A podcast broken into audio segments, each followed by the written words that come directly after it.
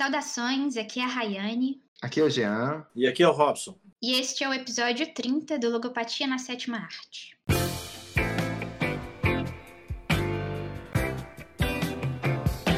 O filme que vamos discutir hoje é Medianeiras, de 2011, filme argentino, de direção e roteiro de Gustavo Tareto.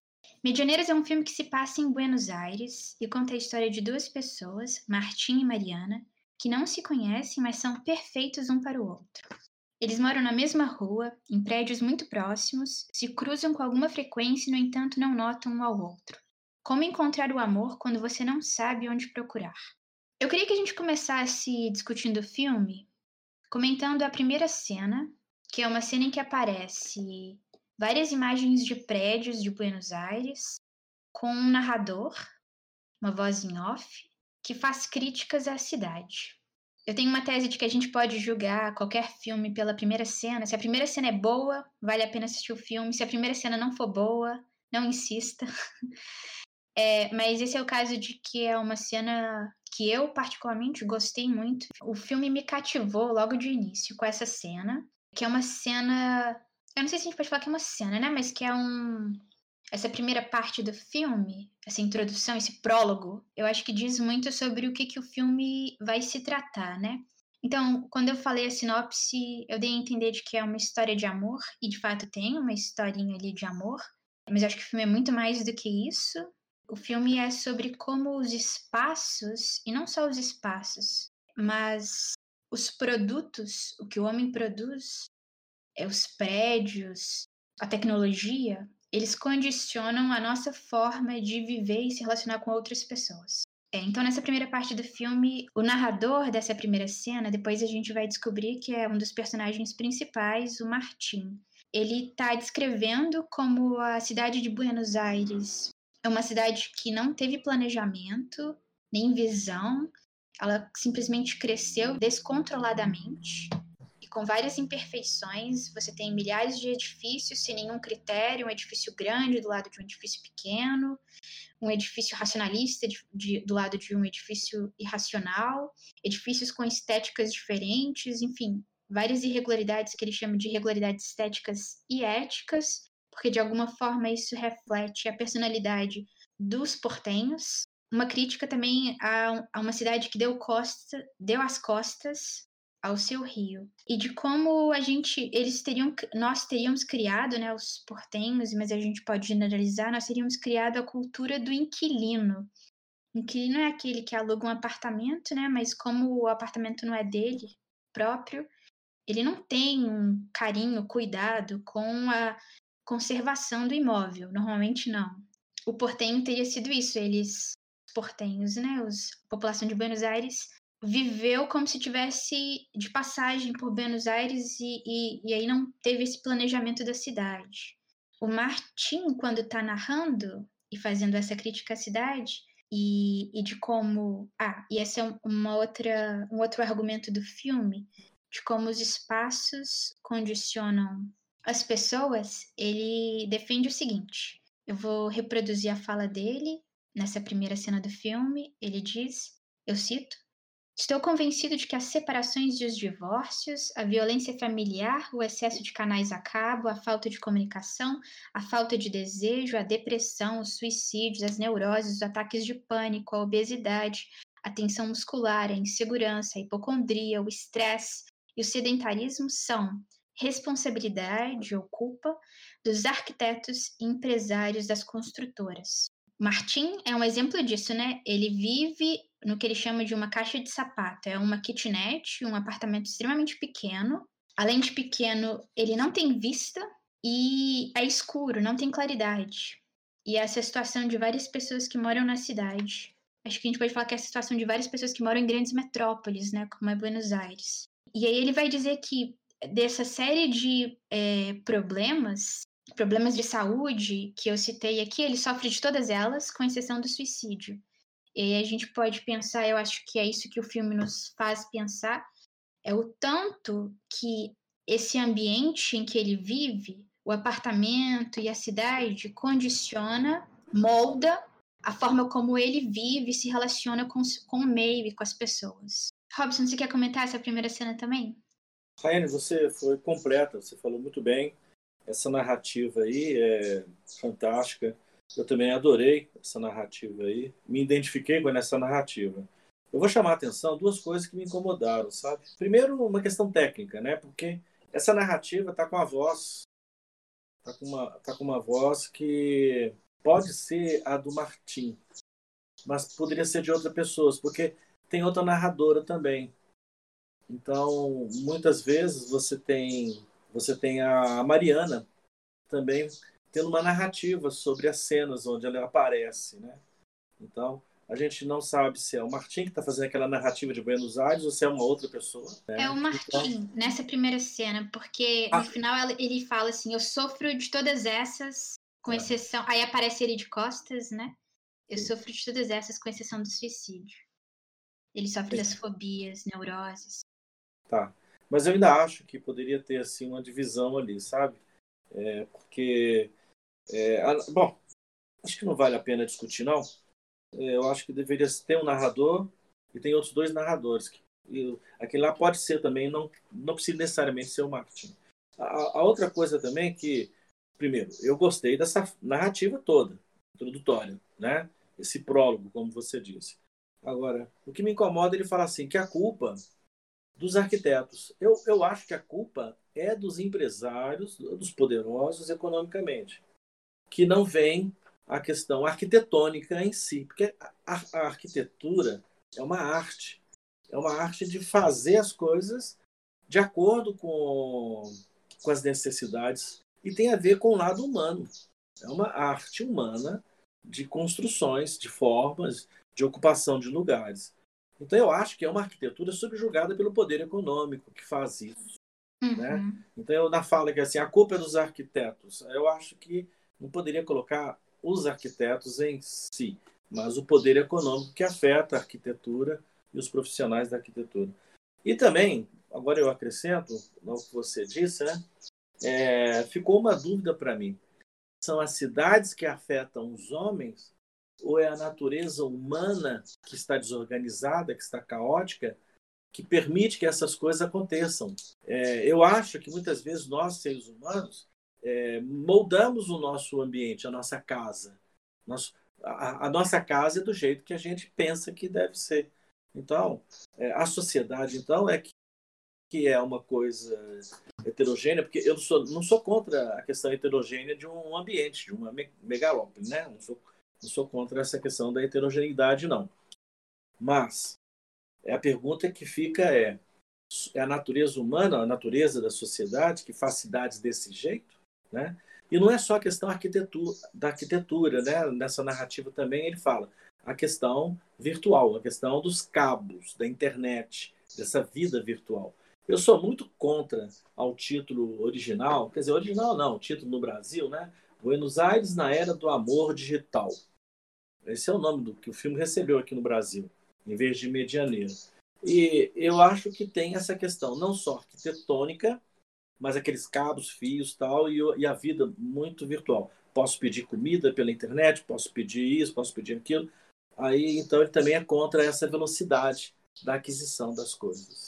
Então, Robson, eu curiosamente trouxe um trecho é, da Hannah Arendt. A Hannah Arendt tem um livro que eu sei que você conhece, A Condição Humana, e ela fala exatamente disso, de como o ser humano é um ser condicionado. E aí, ela fala que não se trata de natureza humana, mas de condição humana, mas mesmo porque, na opinião dela, no pensamento dela, ela, ela questiona se é, se é que se existe algo tal como uma natureza humana. E aí eu vou ler só uma passagem que eu acho que dialoga muito com o filme e com o que você acabou de falar. Ela diz assim: A condição humana compreende mais que as condições sob as quais a vida foi dada ao homem. Né? Nós, nas, nós nascemos no planeta Terra. E aí o planeta Terra tem certas condições climáticas, atmosféricas, etc. Mas que a condição humana compreende mais que essas condições sobre as quais a vida foi dada ao homem. Eu continuo a leitura. Os homens são seres condicionados, porque tudo aquilo com que eles entram em contato torna-se imediatamente uma condição de sua existência. O mundo no qual transcorre a, vi a vida ativa consiste em coisas produzidas pelas atividades humanas Mas as coisas que devem sua existência exclusivamente aos homens constantemente condicionam, no entanto, seus produtores humanos.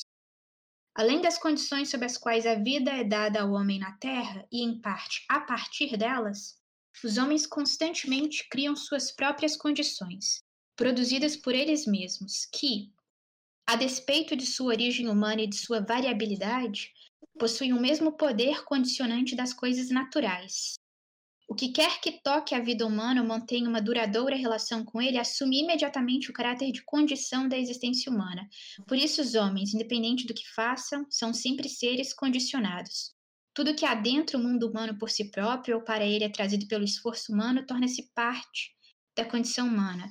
No, no parágrafo seguinte, ela vai falar assim: a condição humana não é o mesmo que a natureza humana, e ela vai fazer essa distinção. Mas, enfim, acho que a gente pode pensar ali no filme, tanto. Acho que tem duas condicionantes principais que é apresentada ali no filme: tanto o espaço físico, seja a cidade, o espaço urbano, seja a moradia, o apartamento, a casa, como é que isso condiciona a forma como as pessoas vivem e a tecnologia que está sempre muito presente ali no filme, né? O Martin, ele é criador de sites e os relacionamentos que ele tem, os dois, aqueles dois encontros que aparecem no filme, ele encontra por meio da internet. Na verdade, não, a outra é a passeadora de cães, né? Mas ela também tá, ela tá se, enquanto ela está no encontro com o Martim, ela também usa o telefone para conversar com outra pessoa, enfim, mas como acho, a tecnologia só, também. Mas eu acho que ele encontra ela porque ele está procurando uma passeadora de cães pela internet. Ele acaba se relacionando com a pessoa que ele encontrou na internet.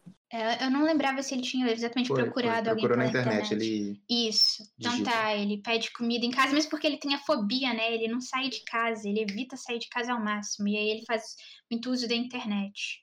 Mas então, como você tem a tecnologia e o espaço físico condicionando as ações humanas? Ok.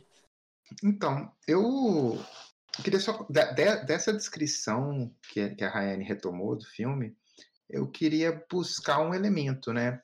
É, a cidade ela é construída por camadas, por épocas, por contextos. E Buenos Aires é uma cidade bem antiga, né? Ela não, assim, vamos trazer como exemplo, de, a título de comparação, é, a cidade de Belo Horizonte, por exemplo, que é uma cidade plane, é, é uma cidade planejada, ela foi construída no final do século XIX, é, foi fundada no início do século, é, ela cresceu ao longo do século XX, ela tem, embora Belo Horizonte tenha esse caráter também bem misto na sua arquitetura, é, mas é um misto proposital, porque as pessoas buscaram elementos em outros tipos de cidades e tal. É, Buenos Aires, não, ela é uma cidade bem antiga, bem mais antiga, bem com mais tempo do que, do que Belo Horizonte, por exemplo. É, e ela foi sendo construída aos poucos. E, o, e o, é, esse descompasso, esse, essa, entre aspas, essa desarmonia arquitetônica, muitas vezes é isso, é fruto de, de contextos históricos, de é, é, modelos arquitetônicos, modelos arquitetônicos que estavam em voga, enfim.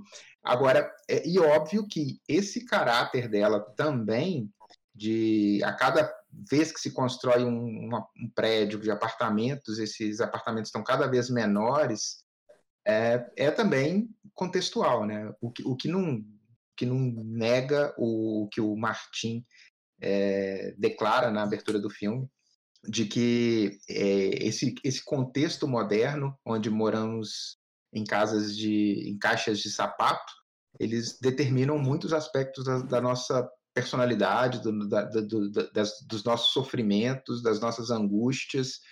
É, é difícil é, estar num apartamento, estar dentro de uma casa com que você não tem horizonte para olhar, é complicado. E, e é isso é, é, fruto um pouco dessas da, da, da explosão de populacional. Ele, ele, menciona no o Martin menciona, no, na, nessa abertura também que, que Buenos Aires é uma cidade, é uma metrópole. Eu acho que ele usa outro termo no, no caso, uma cidade super povoada num país deserto. E a Argentina tem essa característica mesmo. Assim, é, eu acho que, para não ser leviano e dizer metade, eu, eu, diria que a densidade populacional do país está muito concentrado ali naquela região de Buenos Aires e as cidades é, que, que cercam. Eu queria retomar algo que eu falei, eu não quis te interromper, já, é, mas eu acho que eu não, eu não deixei claro. Quando eu disse assim que o espaço físico e a tecnologia condicionam a vida das pessoas, aí eu dei o exemplo, o exemplo de como o Martin encontra as pessoas com quem ele sai, especialmente aquela segunda mulher que ele conhece. Mônica. E, Marcela. e como ele pede comida pela internet, e aí você pode pensar na tecnologia na internet, por exemplo, não só como um instrumento, um meio onde as pessoas se relacionam, mas esse meio modifica a forma como as pessoas se relacionam. Então, por exemplo, quando mais para o final do filme o Martim e a Mariana estão trocando mensagens, a forma como o que você diz para outra pessoa, o, o que você diz, a interação em si muda quando ela está nesse outro meio que é um meio virtual. Ou que você pede para comer é diferente se você fosse para sua cozinha cozinhar alguma coisa. Então, assim, é mais do que só um meio por onde as relações acontecem. Elas, esse meio, modifica, condiciona as ações. E Rayane, e você falou uma coisa interessante aí, porque quando eu vou à cozinha, né, primeiro eu vou ao mercado e compro as coisas para cozinhar. Eu escolho, a liberdade da escolha. E por outro lado, quando eu vou comprar pela internet, eu vou olhar um cardápio, um menu. Aí lá é que eu. Ali eu não tenho liberdade. Eu não. Eu, eu não quer dizer, eu também, quando eu for até o supermercado, a mercearia quitanda, eu tenho a, os produtos agrícolas ali à disposição. Mas eu posso pensar numa forma diferente de fazer aquilo. Né? E aí no uhum. cardápio, então, eu só estou acrescentando que uma característica é a falta de liberdade quando você tem a internet. Eu gostaria de chamar a atenção, nós estamos há algum tempo já falando da arquitetura, da questão interessante e, e fundamental e importante, mas Medianeiras é, é, muito mais do que isso, né? Porque aí, voltando agora para os seres humanos, as doenças, né? As doenças da cidade. A gente poderia chamar as doenças da cidade. E, e eu fiquei. O primeiro impacto que teve, né? Eu acho que o diretor foi fantástico, né? Por exemplo, aquela cena. Eu estou pegando alguns pedacinhos do filme para elogiar e falar que esse filme vale a pena assistir. Aquela hora que um cachorro cai da varanda do oitavo andar, uma pessoa que está no passeio passa para a rua, é atropelado, uma senhora do lado tem um infarto. Bom, conclusão, ninguém, acho que ninguém morreu, acho que só o cachorro que morreu, né? Eu não tenho certeza, nem uhum. acho que o cachorro também não se salvou. Mas eu acho que esse é um detalhe muito interessante. É assim, olha como é que uma coisa pequena desencadeia outras dentro de uma sociedade. Né? Nós dependemos muito dos outros dentro da cidade. A, a, outra, a outra coisa é que está só um ponto ainda nessa primeira coisa que uhum. você falou, é que você falou que Medianeiros é muito mais que isso, mas eu acho que isso é uma causa, é uma causa não, desculpa, é uma consequência disso que a gente está falando do condicionamento uhum. do meio. Aquele cachorro, se não tivesse preso numa varanda minúscula e tivesse condicionado àquele tipo de situação, talvez não tivesse pulado. Tá, mas se você observar, logo depois dessa cena, aparece um menino andando num, numa varanda de velocípede, né? De velocípede uhum. com uma grade. Eu acredito que essa, esse apartamento também deveria ter. E essa criança não está pulando lá da grade. Né? Não está tá escalando a grade para poder pular. Quer dizer, é uma coisa muito interessante. Eu acho que está cheio de simbologias nesse filme. Assim. Eu queria citar outra simbologia, mas eu acho que você quer falar alguma coisa. Não, é só para você não entender assim, quando eu disse que talvez não poderia pular se as condições fossem diferentes, então assim, não, não é um determinismo. Não é porque aquela criança está numa varanda minúscula que ela vai pular. Mas as condições ele podem favorecer, entendeu? É diferente. Mas continua dando seus exemplos. Eu acho que são, são as simbologias, os diretores são muito bons nisso, né? O, os desencontros e o fundo musical. Vocês viram a música que toca, né? Como é que chama a música mesmo? Eu vou pegar aqui. A música é True Love Will Find You in the End. É, o, o amor verdadeiro encontrará você no fim. Não fique triste, eu sei que você vai, mas não desista até encontrar. O amor verdadeiro encontrará você no fim. Não deixe de ficar procurando. Agora, essa música legal, ela se encaixa direitinho na, na solidão de nossos dois personagens, os dois protagonistas, né? Mas é o estar perto e estar longe, né? A gente não se encontra, por mais perto que esteja um do outro, Somos capazes de, de cruzarmos e até conversarmos na internet. Uma hora eles conseguem conversar na internet. Aí, quando vai passar o telefone, a luz acaba. Né? Ele está mostrando como é que as interrupções podem acontecer. Outra hora estão comprando uma vela numa loja, eles chegam até conversar e levam um choque, os dois levam um choque, conversam, ele fica feito bobo olhando, né? Tá tudo escuro ali, não dá para ver muito bem as, as pessoas, mas eles ficam olhando ali. Ou seja, eles têm um contato, mas não têm um encontro. Isso é uma coisa muito interessante. Nós estamos na rua andando, nós temos contato, mas não temos o um encontro. Eu penso na palavra encontro assim como algo mais íntimo, de olhar nos olhos, né? E a simbologia, interessantíssimo que eu acho também, só para concluir, falando demais, é que ele resolve abrir um, um presente, um boneco, que ele gosta muito de colocar os bonequinhos em cima da mesa, e ele demorou a abrir um, a embalagem de um boneco que ele comprou. E quando ele abre esse boneco, aparece um coração. Um coraçãozinho. Né? É quando ele resolve sair de uma forma assim mais descontraída, mais alegre, e é claro que a alegria apareceu com a simbologia de criarem janelinhas, são coisas legais de fazer essas janelinhas nas medianeiras, né? Mas entrou mais luz. No que entrou mais luz na casa da Mariana e do Martim, eles começaram a olhar melhor as coisas, a observar melhor as coisas. E aí e ela pega uma lupa. Ela pega uma lupa para poder olhar o, o, livro que ela mais gosta, que é Procurando o Óleo. Aí ela vai para a janela e vê o Wally. Quer dizer, ela não precisava da lupa. Ela vai para a janela e vê o Wally, que ela não consegue encontrar em determinada parte do livro o Wally, que ela fica o que ela gosta de fazer é ficar procurando o óleo nas páginas do, do livro dela. E ele, ao ver o coração, ele está um pouco mais aberto.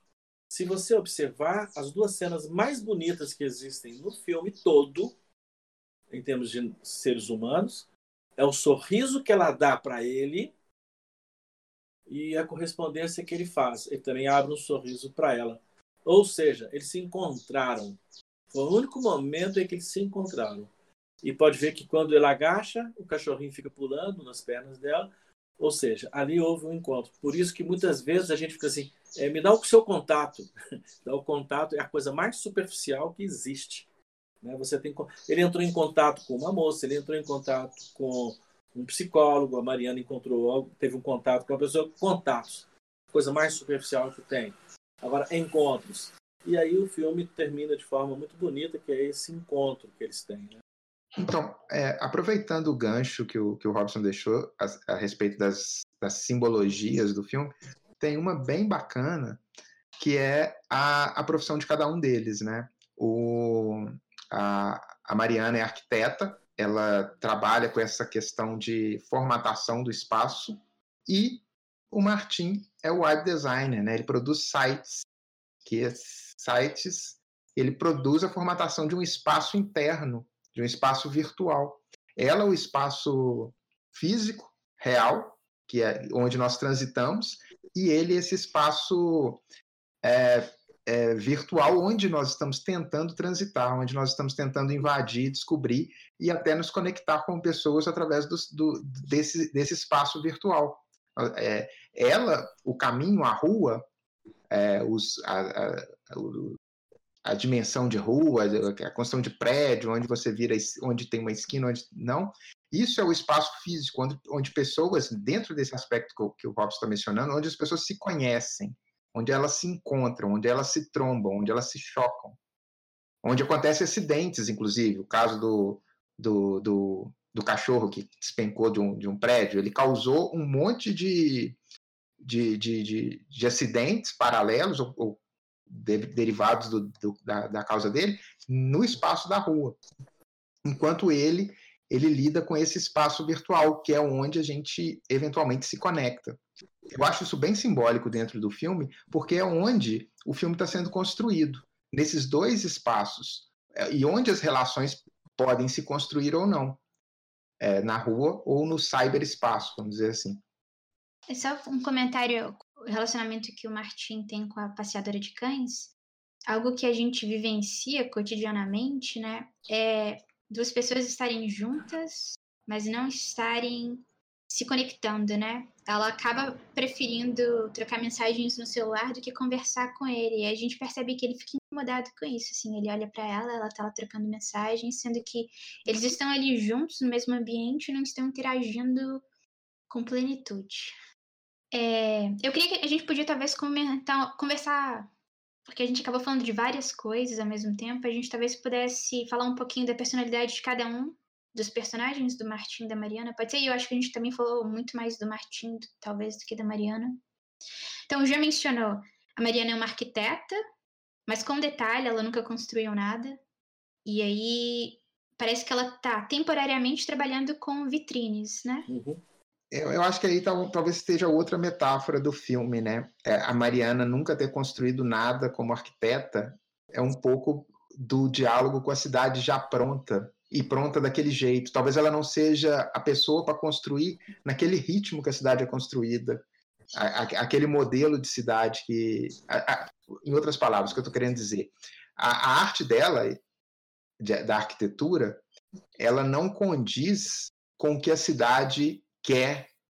É possível, eu pensei em outra metáfora, é, no sentido de que ela não está realizada profissionalmente ainda, ela não se realizou, na verdade, não só profissionalmente, de forma geral, né? Então, ela menciona que ela teve um relacionamento de quatro anos, e aí, certo dia, ela olhou para o namorado e pensou assim: mas por que, que eu tô junto com ele? E aí, eles terminaram, e, e parece que ela ficou incomodada como é que essas relações que, de anos, né, podem acabar de forma tão repentina e, e aí você simplesmente passa a não ter mais contato com uma pessoa que você convivia e aí ela tá superando esse relacionamento. E ela tá nessa fase de transição.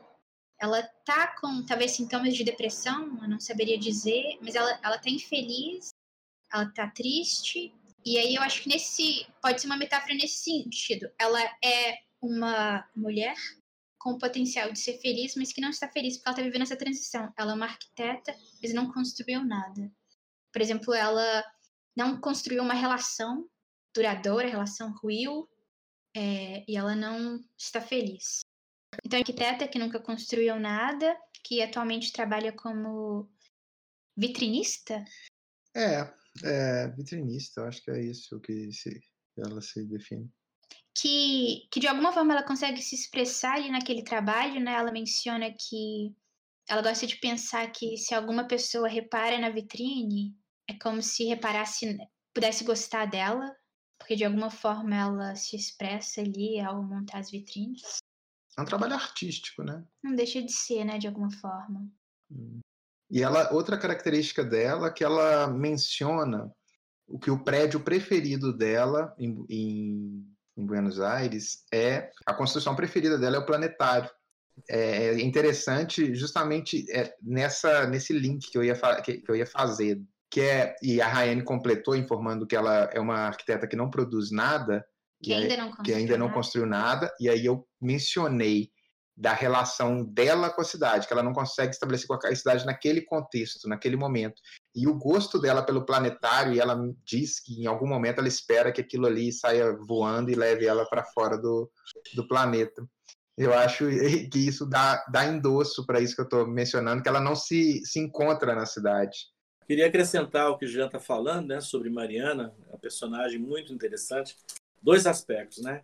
Eu acho que dela elogiar algumas arquiteturas e principalmente o, esse observatório astronômico, né, demonstrou um pouquinho uma das doenças que é a baixa estima. Ela é uma arquiteta, mas que não, não se acha capaz de, de enfrentar a arquitetura, né? Tá, bom, a Argentina naquele período do filme é uma Argentina que está em crise, há muito desemprego, né? mas ela está como vitrinista, uhum. talvez, pegando um bico ali. Agora, eu acho que tem uma baixa estima dela. Esse aspecto eu estou chamando, porque como o filme fala no início, né, a narrativa, há muitas doenças. Então, são dois personagens que têm vários problemas psicológicos. Agora, que são resolvidos lentamente. O, o, o diretor vai conduzindo isso muito bem. Por exemplo, a Mariana não pega elevador, certo? Mas o que, que acontece com a última cena do uhum. filme? Ela da janela vê o Wally. E aí, só para contar, né, é, aparece antes ela explicando que tem o livro do Oli desde que era uhum. pré-adolescente. Nunca encontrou o Oli na Nunca cidade. Nunca encontrou o Oli na cidade. E, ela... e, o interessante é que na cidade é uma determinada página, né? que é a cidade onde é muito difícil de encontrar o óleo. Agora, ela abriu a janela, olhou pela janela e viu o óleo. Agora, pergunta se ela teve medo de elevador.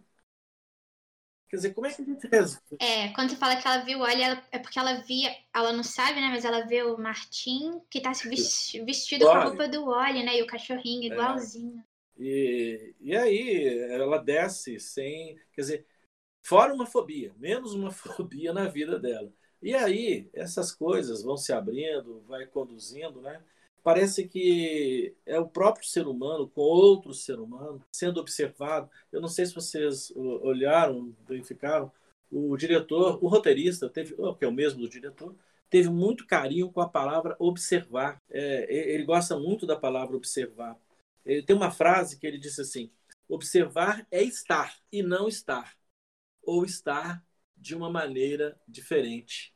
É uma frase que foi usada na hora. Uhum. Quer dizer, e tanto é que o Martim, em determinado período da vida dele, para esquecer a namorada, ele fica compra uma máquina fotográfica e fica tirando fotos. Fotos magníficas, né? Vou chamar até a atenção que é um outra, outro ponto positivo, que tiraram fotos lá que, poxa, é é uma arte aquelas fotos ali, que elas são de vários tipos e dá para desencadear também muita discussão só com as fotografias que foram mostradas nesse filme. A vitrine também, você mencionou do Martim a- o ato de tirar fotos, né? Mas acho que a gente pode pensar nessa metáfora também do estar e não estar, do ser e não ser, como a vitrine, que é um espaço que é e não é. Você vê, mas você não pode ocupar aquele espaço. É um entre loja e Não rua. é boa? E é um espaço em modific... e é um espaço em modificação, né? Ele, ele no mesmo no inverno esse, você preenche aquela vitrine com manequins com é, de acordo é, é um espaço em mutação, é um não ser, é um aquilo que não, não é permanente. Agora, eu tenho uma dúvida aqui, vocês podem me ajudar. É, vocês notaram que nas quatro estações que aparecem no filme, há uma.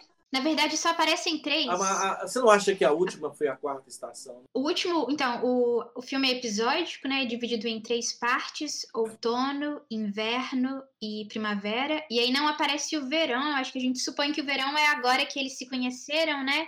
E eles vão ter uma relação calorosa aí. Mas, mas não, não aparece o, o verão, termina na primavera. Pelo menos não tem o capítulo verão, sabe? Nomeado igual com as outras estações. Dá para caracterizar quatro momentos diferentes da vida desses dois personagens? Sim, e aí retomando aquela discussão do início, de como é que também as estações, a época do ano, o clima, a temperatura, isso tudo também influencia, afeta, condiciona nosso humor, estado de espírito e nossa relação com a cidade. Por exemplo, na parte do inverno, que é o inverno longo, e assim, na verdade as estações têm a mesma duração de tempo, né? Mas aí longo você pode pensar assim, porque eles sentem mais eles sentem que demora a passar. Eles estão muito enclausurados dentro de casa, as cenas são mais escuras. E aí, na primavera, entra aquela luz e, e parece que eles se sentem melhor depois que a luz entra e a estação de ano muda. Eu queria que a gente falasse um pouco sobre o título do filme, que pelo menos para mim, quando eu vi o título Medianeira, eu não sabia do que, que se tratava, mas o filme explica. Medianeira é o, é o lado do prédio, e isso tem em todos os prédios, é o lado inútil, que não serve para nada e ele pela legislação não pode ter janela, né? Então é um lado inútil e ele existe porque normalmente outro prédio é construído ao lado e aí para dar privacidade para os vizinhos. Então é um, um muro é, sem visão, Sem abertura. sem abertura. E aí o que acontece no filme é que o prédio do Martim e o prédio da Mariana, entre eles tem um prédio menor. Isso é interessante. Quando ele, quando o narrador, que se eu não me engano é a Mariana nesse momento, a voz em off, que está descrevendo o que que é medianeira, ela diz que existe uma rota de fuga a, a essa condição da medianeira, a esse lado inútil, que como toda rota de fuga é ilegal, que é você abrir uma janela para as pessoas que moram nos apartamentos que têm como uma das paredes a medianeira possam ter um pouco mais de luz, porque esses apartamentos que ficam ali com uma parede que é a medianeira, eles não têm claridade justamente porque eles estão naquela posição e não podem abrir uma janela pela legislação urbana. E mas aí eles decidem então se rebelar e abrir e eles tem toda uma harmonia entre os dois em vários momentos do filme, né? Eles cantando a música ao mesmo tempo, e aí tem essa harmonia de que eles decidem abrir essa janela na, media, na medianeira ao mesmo tempo, e é a primeira vez que eles se veem. É, é uma abertura de janela para o mundo e para o outro, né? É uma metáfora. É a metáfora do você estar preso é, no espaço e no seu mundo e de repente você abre a, a, importância da janela, né, que é o, como se fosse um, uma moldura para a paisagem. Ali eles abrem essa, essa, eles pintam essa paisagem que é, que é o outro. É lógico que a, a visão que eles têm um, do outro não é a mais bonita. O, o, a janela do, do Martim, inclusive, é numa publicidade de cueca, bem em cima do passarinho. É, é muito engraçado. É muito engraçado. Cena. E a, a visão não vai ser a mais bonita que, que, se pode esperar, mas é uma abertura. A abertura para o outro é uma abertura para o mundo. E é uma metáfora bem colocada no filme. E uma abertura para a entrada de luz. Para é isso. Eu acho que a Rainha já falou tudo sobre o que é medianeira, sabe? Agora, simbolicamente, a gente podia pensar num pintinho que está comendo a casca de um ovo que está saindo para a vida. Imagina um ovo que foi chocado e aí tem uma ave saindo para a vida. É, e eu acho que a gente pode pensar na seguinte metáfora também. A gente não pode lutar contra esses condicionantes. Não faz sentido lutar contra a tecnologia, por exemplo, ou contra o espaço físico, o espaço urbano. Mas aí a questão é o que a gente pode fazer para, de alguma forma, esses condicionantes nos condicionarem é, de uma forma mais controlada, talvez, e, e aí, essa é a metáfora medianeira, sabe? Eles ilegalmente abrem ali a janela e, e aquilo, aquele espaço que antes condicionava eles de uma maneira negativa, eles conseguem essa rota de fuga, essa possibilidade de entrada de luz e de visão de um horizonte que se eles não tivessem aberto a janela eles não teriam. Então assim, não é lutar contra os condicionantes, mas é buscar essa rota de fuga. Agora vamos às considerações finais do filme. Alguém gostaria de comentar mais alguma coisa? Eu queria dizer, eu tive a oportunidade de estar em Buenos Aires por um período mais largo, né? E mais do que uma visita turística, e eu me encantei pela cidade. Eu passei muitas vezes pela, pela Avenida Santa Fé, que é onde Martim e Mariana moravam. O, o, os números que eles dão ali no filme são fictícios, claro, mas é uma cidade muito bonita, muito agradável. É, e a gente mencionou aqui a questão do inverno, é, foi a, a época que eu cheguei em, em, Buenos Aires e que eu mais gostei de estar lá. Adorei aquele frio absurdo. Nada comparado a outros lugares. nada, calma, nada mas assim, foi o frio mais gostoso que eu peguei na vida. É, mas realmente, eu, os, os portenhos talvez eles não gostem tanto. E é, tinha até um dos primeiros dias lá, eu vi uma criancinha com um gorro e o, com escrito I hate winter. Mas ela, ela andando na rua com o pai dela e esse gorrinho que me chamou a atenção. Mas eu adorei, o, o gostei muito do filme porque ele me, me levou de volta a Buenos Aires, que é uma cidade que eu realmente adoro. Eu tenho medo de dizer que é a minha preferida do mundo, das que eu conheço, claro. Mas é uma das. É, como consideração final, eu só queria dizer que é um filme que eu gostei muito. É bom assistir filmes não americanos de vez em quando. E eu acho que eles trazem um ritmo e uma narrativa diferente, que é refrescante. É, eu estou muito acostumada a assistir filmes americanos, e aí é bom variar. É, e é um filme que trata, retomando o que a gente falou em diversos momentos do podcast, de como o espaço e a tecnologia condicionam a forma das pessoas se relacionarem, é, as suas rotinas, condiciona as suas rotinas, seus estados de espírito e etc. Acho que é um filme sobre isso e eu diria um dos melhores filmes argentinos que eu já assisti. E não tem o Ricardo Darim. Robson, quer fazer alguma consideração final? Da mesma forma, eu adorei o filme, gostei. É um filme muito bem produzido, muito bem elaborado, né? É, os atores simples e bons, competentes. É, o roteirista e o diretor e o roteirista sensacional.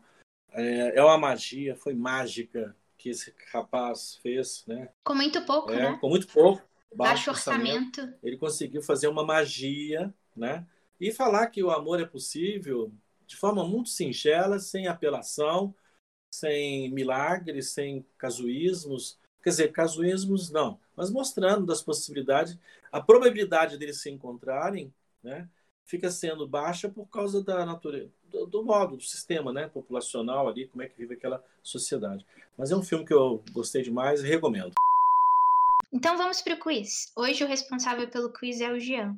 Eu trouxe. Eu trouxe uma brincadeira. Eu vou falar o nome de um filme na versão portuguesa. Como o filme ganhou. Qual é o título do filme em Portugal? E eu gostaria que vocês adivinhassem qual é o filme. As traduções portuguesas são horrorosas. São peculiares. Tá Os títulos portugueses são peculiares. Então, o filme. É que eu acho que eles entregam muito nos títulos. O filme em Portugal recebeu o título Voando sobre o Ninho de Cucos. Cucos? É. Que diabos é Cucos? Não, pior que eu sei, eu, eu tô, não tô lembrado do filme. Eu já vi esse título e eu não acreditei. Eu custei entender. Meu Deus. E é filme famoso aí, popular. O ator ganhou, o ator ganhou o Oscar na ocasião. É com A... Jack Nicholson. É com Jack Nicholson. Que... Tem um filme dele, alguma coisa no ninho, né? É porque o. O Estranho no Ninho. Você tá próximo. É porque o título original o é. Estranho no Ninho. Exatamente. É, eu ganhei, o primeiro do ano, né?